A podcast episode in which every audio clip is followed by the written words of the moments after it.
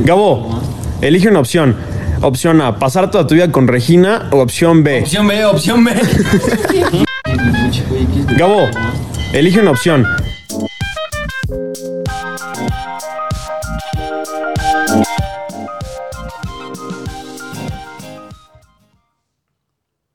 Solo hay dos momentos en que quiero estar contigo, ahora y para siempre. Hoy vamos a hablar de amor romántico. Hoy otra vez estamos Paola, Fernando, Ivonne y Guillermo. Pues así chicos, vamos a darle al tema por excelencia para que la gente enloquezca, eh, deje todo en la vida, empiece a tener todo tipo de decisiones, buenas, malas, peores. Entonces, pues simplemente esta sentencia de ahora y para siempre ya me suena escabrosa. Entonces tenemos varias frases mágicas, luna mieleras y, este, y de mucha azúcar que vamos a estar ana- analizando dentro de los mitos del amor romántico. Entonces, esta primera que nos dice. Pues habla de una, de una idea de esta, estaticidad, ¿no? Como lo que siento ahora no va a cambiar nunca, la situación que tenemos no va a cambiar nunca, el momento se va a congelar para siempre y nada va a cambiar. Da hueva. Por supuesto. Porque, o sea, nadie, nadie nunca se congela en un solo momento. Ojalá eso se pudiera lograr en un momento de felicidad, como el que se despierta cuando vi tus ojos por primera vez. Pero, pero cambia, cambia, cambia. La, la- la- ocurren situaciones, conflictos, peleas, mm, situaciones en la vida que replantean todo y pareciera que el amor va a estar por encima de todo, pero lo cierto es que si nos ponemos a pensar en nuestra experiencia, mm, eso no ocurre. Y más allá de pensar solamente en nuestra experiencia, estamos de acuerdo que la constante, la única constante desde que nacemos hasta que nos morimos es el cambio. Nada permanece igual. Nada se queda en el para siempre. Incluso eh, ni el momento más triste, ni el momento más alegre, ni el momento más emotivo, porque siempre va a haber uno que va a ser más. Entonces, pensar que, que nuestro amor va a ser como ahora y como siempre, pues es como decir que nuestro amor va a dejar de existir en este instante, porque el siguiente instante ya no es lo mismo, por lo tanto ya no es amor, si te basas en esa idea, ¿estamos de Sí. acuerdo? Si dices, te quiero amar tan ahora como para siempre, si te voy a amar como ahora, ¿dónde quedó el mañana? ¿Dónde quedó el cambio? No es ni siquiera real. Es que el amor romántico no es para nada real. O sea, ¿qué tan dañado tendrías que estar como para pensar que una persona puede satisfacerte en todos los niveles siempre? Sí, es demasiado pedirle a la persona. Es como pedir tener eh, el sol, la luna, las estrellas, la magia, el agua, la tierra y el fuego este, en el mismo, Todo al mismo tiempo. todo el mismo tiempo con el mismo ser, la misma persona. Y pues, digamos que está un poco exigente la petición. Pero, pero ¿cómo lo aprendemos? O sea, entiendo que es como la familia, música, películas, todo alrededor nos dice así se tiene que amar. Pues es que es lo más bombardeado, o sea, te lo enseñan de, de- o sea, yo creo que puedes hablar y ya te están enseñando lo que es el amor romántico. Es en el lenguaje, conforme te lo van enseñando, ya te van introduciendo el amor romántico. O sea, no importa qué edad tengas, es así como de, ay, mira, el hijito de tal va a ser este mi, mi yerno, o la niñita de tal va a ser mi nuera. Te vas a casar con ellos, o sea, desde que son unos bebés ya los estás casando, ya los estás emparejando. Entonces crecemos con esa idea de que la- el fin último de la vida es casarse y tener hijitos. Y ser heterosexual. Ah, claro. si no, no tiene chiste. Así que chiste. ¿Qué otra frase tenemos? Mm. No te amo con el corazón porque el corazón se detiene. Te amo con el alma porque el alma es eterna. Además estamos partiendo de conceptos que ni siquiera podemos comprobar su que existan en efecto, ¿no? O sea, el alma es un concepto ahí abstracto, no podemos tocarla, no podemos verla. Lo mismo ocurre con el amor, ¿no? O sea, el contenido del amor es como pero qué acciones, ¿no? Cuando dicen, es que el amor se tiene que demostrar con acciones, pero pero ¿cuáles? ¿Cuáles son? Ajá. O sea, porque Si hablamos de amor romántico, basta con regalarte rosas, chocolates, pero ¿qué hay debajo de todo eso? O sea, ¿cuánto te controlo? ¿Cuánto te prohíbo? ¿Cuánto, cuánto no te permito hacer tu vida cotidiana por estar satisfaciendo mi, mi, mi necesidad de, ay, te quiero amar, te quiero dar todo, pero no se trata nunca de ti. Claro. El amor romántico nunca se trata de la persona que tenemos enfrente, se trata de, De uno. de mí. Se trata de mí. Y, y eso está bien, bien, bien cabrón, es, es violento, es. Te nulifica como persona. Vamos, si yo quiero estar contigo, según, te nulifico como persona. Se va a tratar siempre de lo que yo quiera. Claro, mira, tengo aquí otra frase que dice, el amor todo lo sufre, todo lo cree, todo lo espera, todo lo soporta. Y en eso basamos las relaciones de pareja, en un soportar, en un esperar, en un sufrir. O sea, el amor se trata de sufrimiento. El que no sufre no ama. Como si lo placentero fuera mucho más superfluo o lo que causara bienestar fuera algo inmerecido. Entonces, pues, si vas a estar en una verdadera relación de pareja, vas a estar en una situación en la que siempre va a haber un tipo de sufrimiento o de espera o de soporte, así de soportar algo. Entonces, pues, no son nada satisfactorias las relaciones de pareja en casi todos los momentos de la vida. O sea, el dolor, el dolor es inevitable en general en la vida, eso Así es una es. realidad. El sufrimiento, pues, es un poquito más opcional, podemos ir viendo cómo lo podemos manejar este dolor, porque al final el dolor en la vida existe, a veces hay altas, a veces hay bajas. Pero justificar que el amor es el que tiene que soportar el sufrimiento, es como... O sea, es el vehículo Es como tener una necesidad de... de O sea, si yo, víctimas. si yo te voy a, si yo te voy a, si yo te voy a demostrar el amor, si sufro. Te voy a demostrar mi amor si soporto. Te voy a demostrar mi amor si te creo. O sea, no importa qué tipo de situación se esté viviendo, porque no te lo dicen. O sea, nada más te dice todo, lo soporta y todo esto y todo lo otro. Y entonces ahí es donde vienen relaciones de pareja violentísimas. Sí, pero insisto que lo, la- las frases van más para uno. Es decir, es mucho más...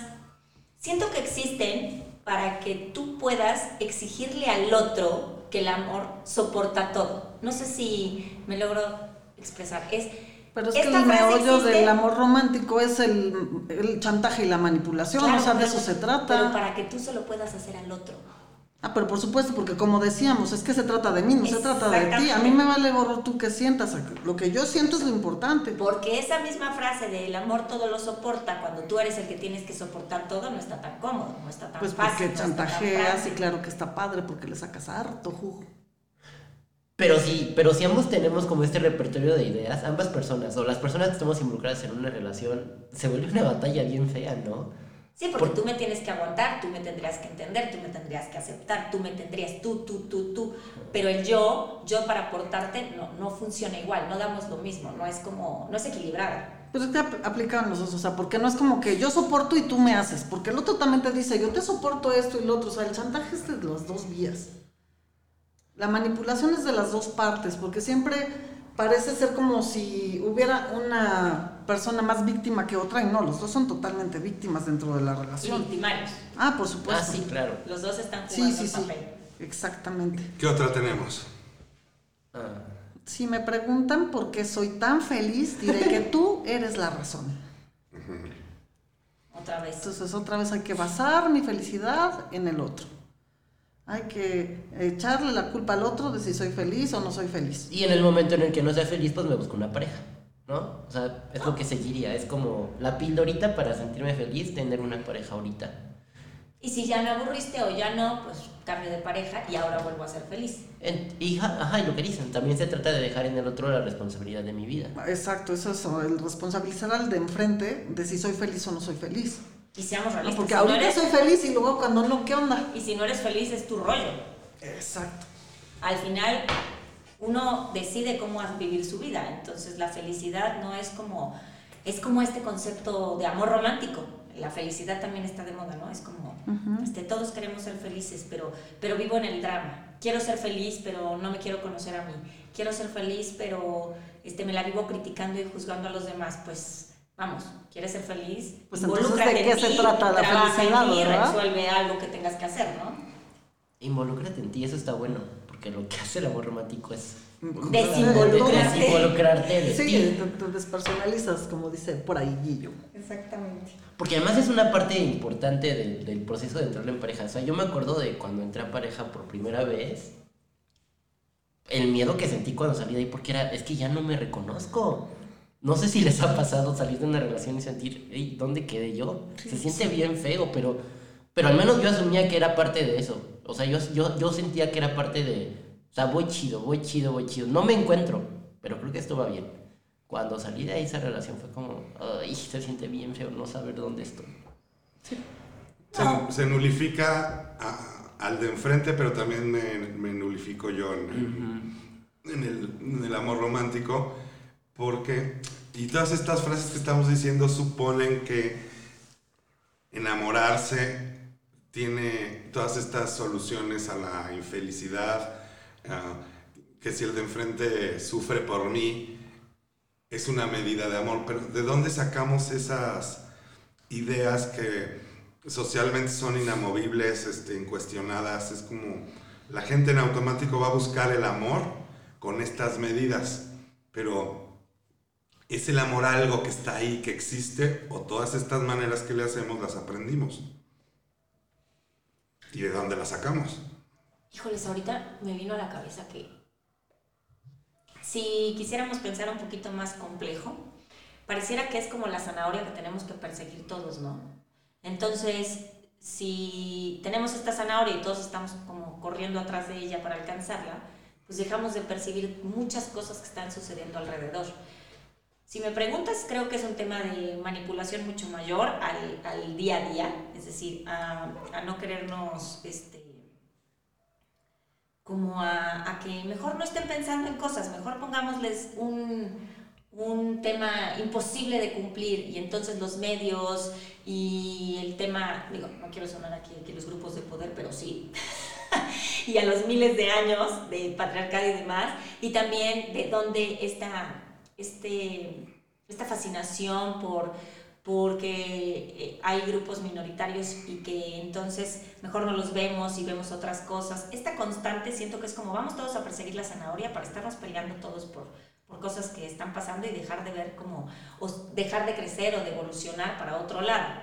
Y quitando el tema de grupos de poder y de instituciones y de globalización y de temas un poco más corporativas o globales, también está el tema que, pues, qué cómodo, qué padre, que si tú estás viendo una caricatura de Disney y estás viendo que es Cenicienta, pues qué padre decir, oye, el día que llegue mi príncipe azul, yo ya no tengo que mover un dedo, pues está muy cómodo. Ya se me resolvió la vida.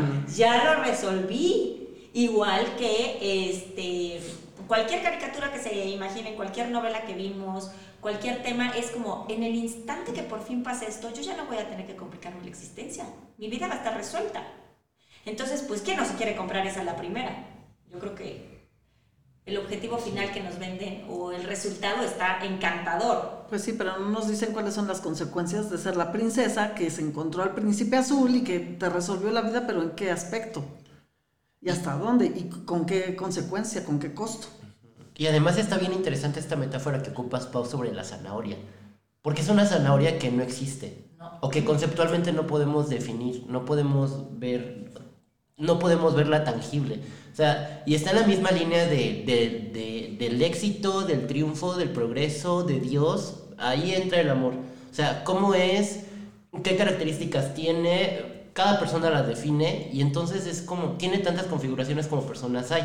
Pero te venden un ingrediente, te venden los ingredientes en Disney, en las novelas, en la música, en las películas, y cuando lo comparas con tu experiencia es como, lo estoy haciendo mal, Eh, no sirvo para esto, en serio yo no nací para amar y nadie nació para mí.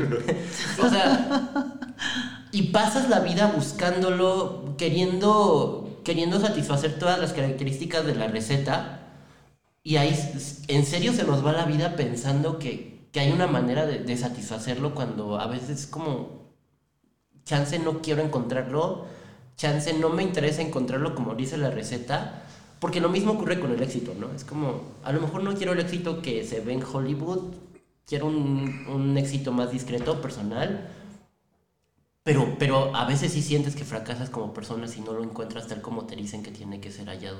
Yo creo que no nada más a veces, yo creo que siempre, o sea, el 99% de las personas que están buscando la felicidad creen que la llavecita para encontrar esa felicidad es el amor de pareja.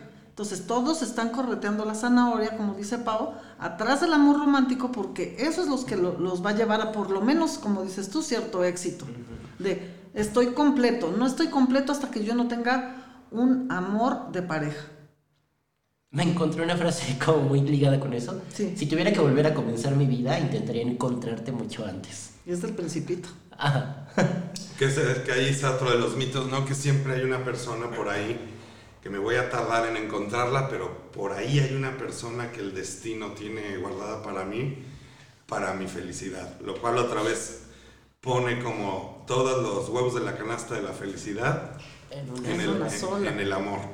Aquí tengo otra parecida que dice, si realmente quieres a alguien, lo único que quieres para él es su felicidad, incluso si tú no se la puedes dar.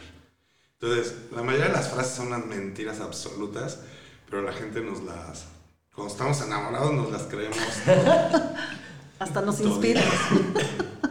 Tengo esta que dice, donde reina el amor, sobran las leyes.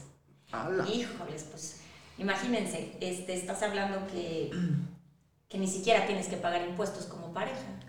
O sea, que ni siquiera va a faltar la lana para, para los frijoles el siguiente domingo, que no va a importar si alguien está enfermo o sano, que no va a haber problema si no se baña.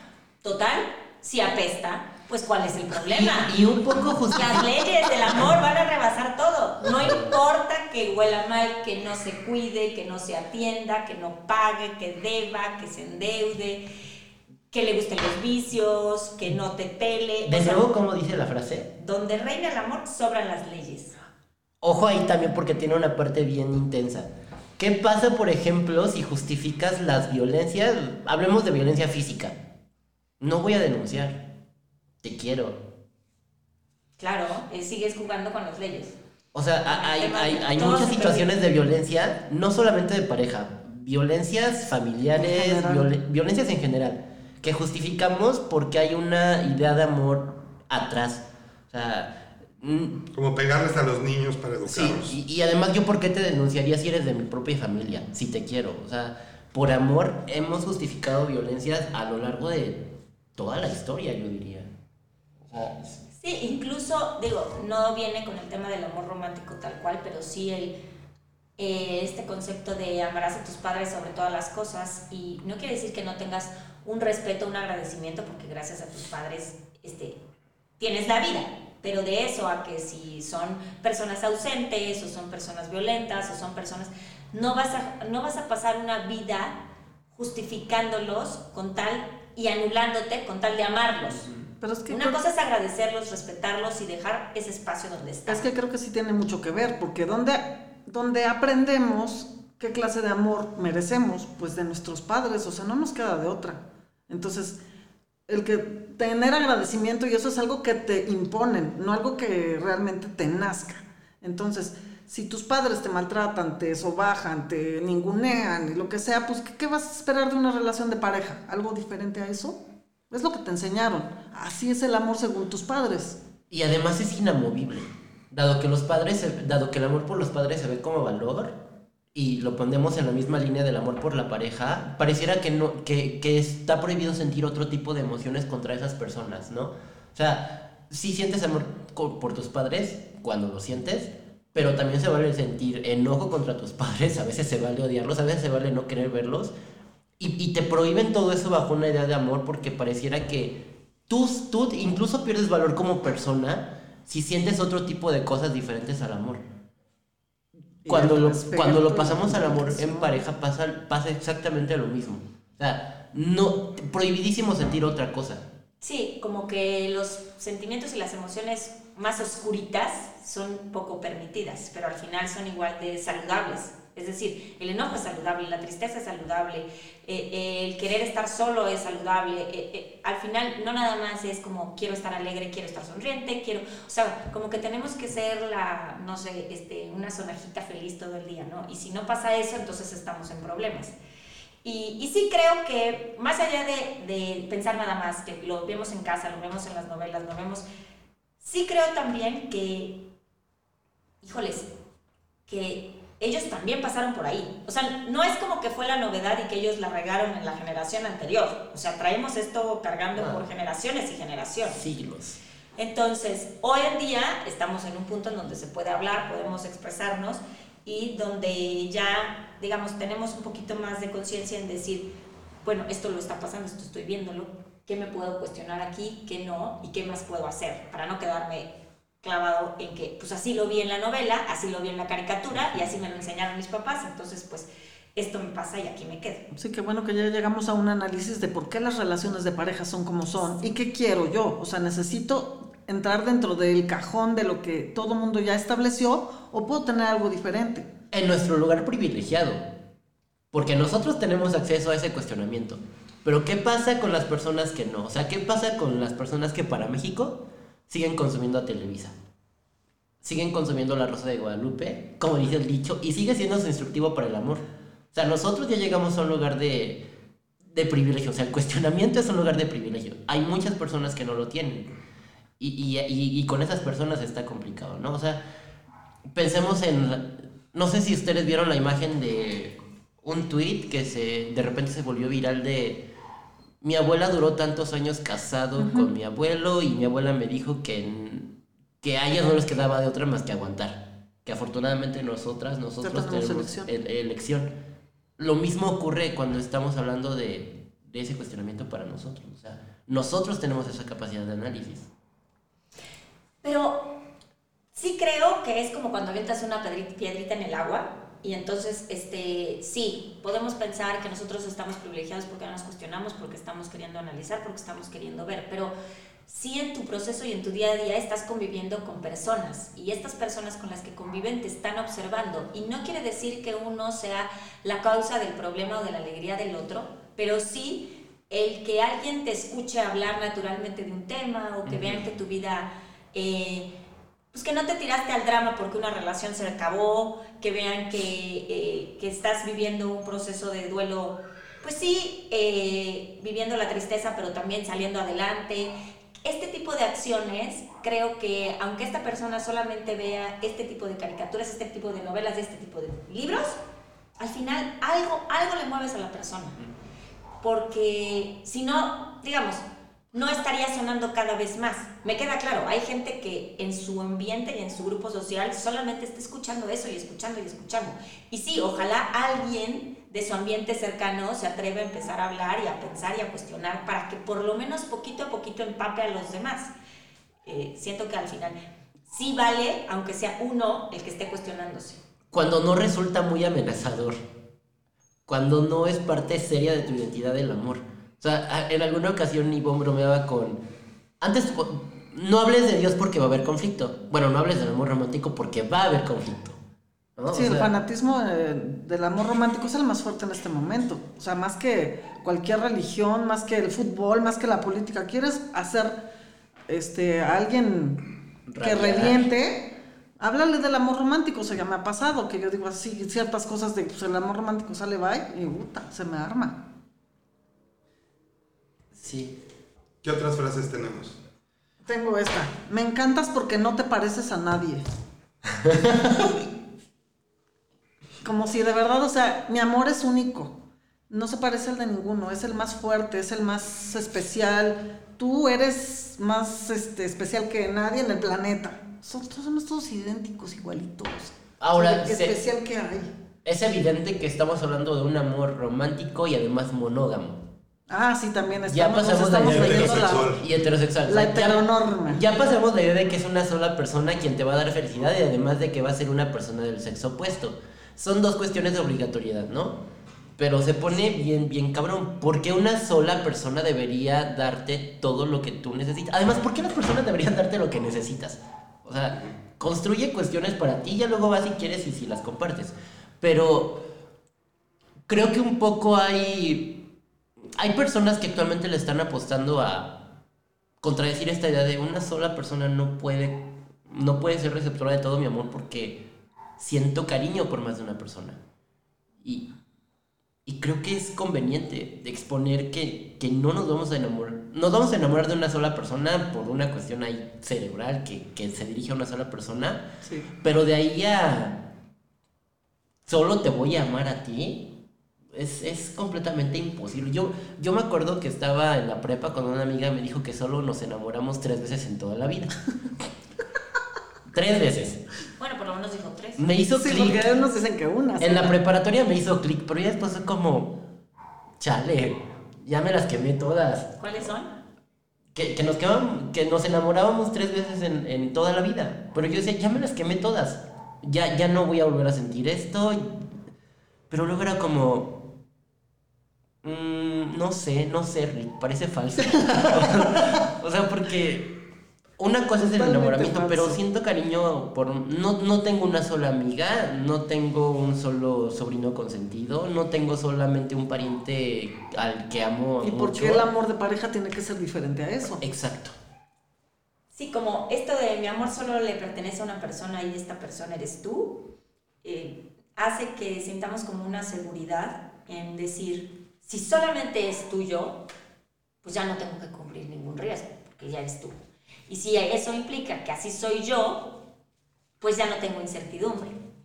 Entonces, el hecho de aceptar que el amor no nada más va a ser para una persona implica que vamos a estar vulnerables y que vamos a tener una inseguridad personal, porque qué tal que el otro le gusta más que yo, qué tal que con el otro se la pasa mejor que yo, qué tal que eh, las fiestas son más divertidas del otro lado, qué tal que él puede expresar el amor mejor. Entonces volvemos a esta necesidad personal de decir, pues no, mejor que no pruebe nada, mejor que no sienta nada, mejor que no se mueva, porque así la mejor opción, la mejor versión soy yo. Pero en lugar de alimentar el crecimiento de la persona, estás limitando sus experiencias. Y cuando limitas las experiencias de alguien, al final lo estás eh, como anulando poquito a poco y tú también te estás anulando poco a poco. En cambio, si tú te permites salir al mundo, ir y ver, eh, aprobar un trabajo nuevo, tomar una clase, hacer un hobby diferente y que a lo mejor a tu pareja no le va a interesar, pero que tú lo estás viviendo, vas a llegar con una energía diferente, con un positivismo diferente y tu pareja va a decir, oye, esta vibra se siente mejor y no es como, chin, se va a encontrar a alguien en sus clases de baile y ya no voy a bailar igual que ella. No, pero estás permitiéndole hacer algo que le está haciendo sentirse viva o vivo, porque eso es algo que lo está haciendo por él, para él, para ella. Entonces, creo que al final este concepto de esta persona eres tú es para decirnos, híjoles, ya, estoy segurito aquí, no me muevo, no me baño, me pongo pants todo el día y ya tengo el amor de mi vida cubierto de aquí para siempre. Y entonces ya no hay inseguridad, no hay riesgos, no hay incertidumbre. Qué buen punto has tocado ahorita, porque ¿cómo hacemos posesión a las personas en el amor romántico? Ahorita de muchas cosas que dijiste así de, le permito, le hago, es que, pues que haga, que como si yo fuera El dueño. el dueño de sus acciones, el dueño de sus pensares, el dueño de sus gustos, porque como dices, ¿qué tal si se divierte más allá afuera? Pues que se divierta, o sea, es una persona, no es mi objeto de placer o de felicidad.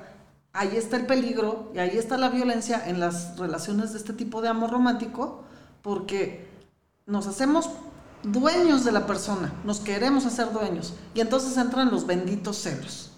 Y en los celos no es otra cosa, o sea, no es ninguna manifestación de amor por ningún lado, más que de me perteneces y no puedes hacer cosas que a mí me disgusten, porque otra vez se trata de mí, no se trata de ti. Sí. Pero, pero finalmente sí eres mi objeto de deseo. O sea, Mi objeto de deseo sí, pero mi objeto de pertenencia no. ajá. Y los gustos se pueden compartir, pero también pueden no compartirse. Es decir, si tienes un plan en común, eh, pues se puede llevar una relación. Eh, el tema que alguien tenga experiencias diferentes a las que están viviendo dentro de la relación no hace ni limita la existencia del amor en la relación, pero del amor real, no del amor mágico, místico, romántico que nos sube y nos baja sin que hagamos nada, sin que, sin que implique un proceso de conciencia. Y esta, nada más como, a veces se nos olvida, ¿no? Como que, que pareciera que no debería de haber acuerdos, no debería de haber eh, como reglas, ¿no? Porque pues el amor todo lo puede. Y entonces como todo lo puede, pues mejor no pongamos ni un acuerdo. Pues es que sí hay reglas, pero son totalmente implícitas. O sea, no hay alguien que se siente a decir, oye, en nuestra relación, ¿qué te parece si pasa esto? Y estos son acuerdos y, Y tienen flexibilidad. Pero las reglas son rígidas, son implícitas y nadie habla de eso. Todo se da por hecho. Y eso también causa una, eh, conflictos impresionantes. Todo se da por hecho porque te dicen que es para siempre y te dicen que en la salud, en la enfermedad y siempre serás fiel y no, no están considerando todas las variables.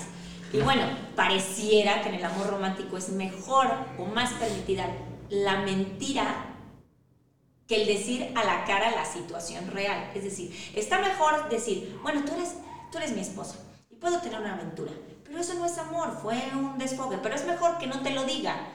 Es mejor, está más permitida la mentira, eh, el no decir que agarrar con tu pareja y sentarte y decir, oye, pues ¿qué somos? ¿Una pareja abierta? ¿Una pareja que queremos intentar vivir solo para ambos? ¿O queremos tener una relación en donde incluyamos a más de tres? ¿Cuál es la realidad de la, de la relación? No nada más mi realidad a partir de mi mentira oculta. eh, Pero ese con tipo tal de vivir esa, ese ese tipo de acuerdos y honestidad te sacaría totalmente del amor romántico. Por supuesto. Es el contraste. Ese es el contraste, exactamente donde la vas a ver. A la gente le da mucho miedo salirse de los acuerdos del amor romántico porque no saben cómo va a funcionar. No Porque además dejas de pertenecer socialmente. Sí, aparte dejas de pertenecer, de ser decente, de ser viable socialmente, te van a ver feo, te van a criticar, porque vivir en una honestidad de no, no quiero nada más una pareja, te hace vulnerable en la sociedad. Creo que hay una cosa que estamos, bueno, no obviando, pero sí dejando de lado. El- la idea del amor romántico también implica que la sexualidad es excelente, ¿verdad? O sea, como que el sexo va a estar de 10, una fusión perfecta, nos vamos a fundir en un solo cuerpo. Ay, un alma también. Y además que es joven. No se vale el, el- el amor de las, de las el personas. erotismo de mayores. los mayores. De las personas mayores, ¿no? Está como guacala. Ay, ya estoy llegando. O sea, incluso esta cosa de nadie quiere imaginarse a sus papás teniendo relaciones sexuales o a sus abuelos, pero hay, hay sexualidades que están prohibidas dada la, la idea del amor romántico. Sí, si quiere imaginarlas, eso es así como de tú ya, ya, ya, ya pasaste por eso, ya olvídalo. No, pero además dijiste algo importantísimo. O sea, si nos basamos en las creencias, entonces los dos se casaron vírgenes. O uno está fingiendo que es virgen, o los dos. Pero entonces sí, sí, ya está pasando y ya son expertos. El día uno supieron qué hacer, Ajá. todo, porque es algo natural. Pero tan natural que hay que ver cuándo lo vas a hacer. O sea, es hasta un contraste, ¿no? Es natural, tú tienes que saber hacerlo, pero nadie habló de eso en mi vida. Es lo normal que cuando existe eso sepan qué hacer, cómo moverse, qué le va a gustar al otro. Pero como nunca, ni siquiera se te vaya a ocurrir tocarte porque eso no es normal. Entonces, es un contraste de ideas que de veras es para volvernos bien psycho. O sea, yo de veras creo que todos hemos pasado por aquí, hemos estado este, hechos pedazos algún momento de la vida con el amor romántico, esperando, Pero soñando. por supuesto. Pero es que está difícil no estarlo. O sea, está dificilísimo no estarlo. Pues o sea, de porque se chiquito de nadie te dice ni siquiera que, o sea, lávate por ahí. ¿Por ahí qué es? Pues por eso que tienes ahí, mijito o mijita. Y Entre entonces, las ¿qué? piernas. Imagínate, y luego, híjoles, nadie me quiso decir ni cómo se llama. Pues esa zona está prohibida, es invisible. Y luego empiezo a sentir cosas. ¿A quién le voy a preguntar si me dicen por ahí? O sea, yo tengo manos, brazos, piernas y por ahí. Cosita. Y entonces digo, híjoles, ya estoy sintiendo cosas por ahí. Pues, ¿A quién le pregunto si por ahí nadie me dijo nada? Y luego voy- pienso que me voy a casar, feliz, llega ese día, el amor de mi vida. Entonces, este, es, me casé virgen y de repente tengo que saber qué hacer con ese por ahí. Está un poco raro, ¿no? Leí unos tweets terribles ayer de este, mujeres que hablan de cómo fue que sus abuelas o bisabuelas se casaron sí, cierto. en los años, hace un siglo, digamos, ¿no? Años 20 por ahí. Y pues a las mujeres, este, sobre todo a las de rancho, pues se las robaban. Y tenían 12, 13 años. Y los hombres que se las robaban tenían 30, 35, 40, 50, o sea, etc. Entonces todas eran menores de edad y pues a lo que iban, ¿no? Y las embarazaban para que entonces ya se pudieran casar con ellas porque si ellas los rechazaban entonces se las robaban. Las violaban, las embarazaban y ahora se casaban para legitimar que pues ya las habían echado a perder. Ay. Ya estaba echado a perder la niña. Y dices que grueso. Y fue mucho tiempo lo que se vivió eso. Y también entra en el amor romántico, así como de, pues bueno, ya consiguió marido, aunque sea mal de mal amor, de mal modo, pero ya tiene marido. Ya está casada. Ya. Y se echaban 10, 15, 20 hijos. Pero no está muy peleado con lo que pasa actualmente. Digo, no, no podría decir las características exactas de, cómo está la situación entre las personas más jóvenes, pero, pero, sigue, pero es educación en género. O sea, los hombres seguimos siendo educados para manipular, controlar, dominar y las mujeres para cuidar, para obedecer, para ser sumisas. Pon a un par de chavitos o chavitas, hombre, mujer, mujer, mujer, hombre, hombre, en la secundaria y lo que los va a guiar para hacer relación de pareja va a ser eso. Entonces, la presión por parte de los hombres va a seguir igual. Y esta cuestión de, de no decir lo que quieren, de, de no poder decir no, de no poder levantar la voz, va a seguir siendo igual. O sea, no, creo que, no creo que esté muy distinto entre esa generación y ahora. Lo único que, que no ocurre es que se las roben, que tengan 15 hijos, que se casen a los 12. Pues es que ahora se las roban diferentes, se las roban para hacer trato de personas, de mujeres. O sea, Claro, los adem- robos siguen existiendo, pero pues ya no te interesa legitimar nada. Las quieres para venderlas, o sea, siguen siendo objetos de deseo, pero de otra forma. Claro, sí, porque además la herramienta de para poder secuestrarlas es eso, enamorarlas. Exactamente, se enamoran y luego se las roban. Que si no la secuestran tampoco el cambio es tanto. Es, es el enamoramiento. Al final es una etapa de engaño, de... Van a pasar cosas que tiempo después, cuando ya estén casados, si hablamos de, De matrimonios. de matrimonios, pues empiezan a desvanecerse. Este, y entonces luego ya vienen otro tipo de frases, ¿no? Como ya cambiaste, este, ya no eres como antes.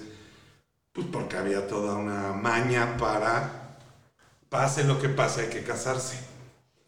Y que además, al principio que conoces a alguien y que tienes un- una parte, hay muchísimas hormonas y muchísimas cosas que te están desatando la serotonina, la dopamina, que ojalá te dijeran en, en- en, no sé, en la vida cotidiana de, ah, sí, estás pasando por la fase de dopaminas, disfrútalas, ¿no? O sea, como, no creas que eso va a permanecer de aquí al infinito y más allá, ¿no? Es como, ah, sí, estás en el rush inicial, pero que se dijera sí, disfrútalo, sí, a ver si lo pasas, ¿no? A ver si lo pasan, a ver si, si sobrevive a partir de esa, esa dosis intensa de, de energetizantes y de, Sí, porque y cual- de adrenalina, pero que se pudiera decir así, no pintar como es que ese es el amor de tu vida porque ya lo sentiste, no, así es como, oye, es que estoy enamorada, ay, mijita, pues es que ya traes la dopamina pero bien alta. Es ¿Y que qué es eso? Pues es que mira, mismo es amor, cómete el ¿no? chocolate. Entonces, pero ojalá lo, lo normalizáramos más esta parte física, esta cuestión que se va sintiendo, para que entonces le quitemos peso al el amor de mi vida es para siempre, o solo me va a pasar una vez, o, o este... Sí, porque el amor de la vida me llevó a los 16 años, no inventes. Y es que además tampoco tienes oportunidad para cortarlo cuando ya notaste que se acabó. Tienes No, que pues, lucharle. Porque le, le tienes que hacer este tributo al amor verdadero y entonces Sí. hacer lo que sea y hasta donde sea y aunque se te creen las entrañas en el camino, porque ese amor resulte y se salve. Porque lo importante es que el amor persista, no tú como persona. Y ojalá pudiéramos enseñar a las personas a, a no dar explicaciones para poder concluir cosas, ¿no? O sea, ya me desenamoré, ya no quiero continuar con esto, bye, ahí nos vemos Sí. en otro punto de la vida si tenemos que vernos, pero no permitimos que eso ocurra. Porque el sistema está muy complicado. Y tú lo, tú lo has dicho alguna vez, la gente no te permite estar solo. Si quieres estar solo, algo está mal contigo. Entonces, es como, no, no, no, no, no, lúchale por esta o vincúlate con otra rápido. Sí, ve una fiesta solo a ver si te libras de la pregunta. Ajá. ¿Qué no tienes pareja? ¿O por Sí. qué no vino? Y el novio y la novia, ¿y para cuándo el que sigue? De- para nunca. Sí. Y no nada más es desenamorarse, es decir, puedes tener una relación en donde te enamoras, te desenamoras, pero decides, decides seguir en la relación de un lugar saludable.